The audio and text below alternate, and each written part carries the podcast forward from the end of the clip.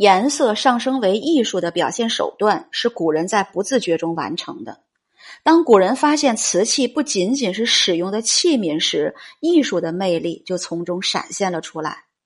在自然的混沌中，一缕青翠常使人赏心悦目。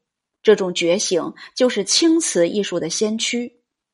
龙泉窑瓷器是青瓷中的佼佼者，南宋龙泉青瓷尤为突出，颜色均匀润泽。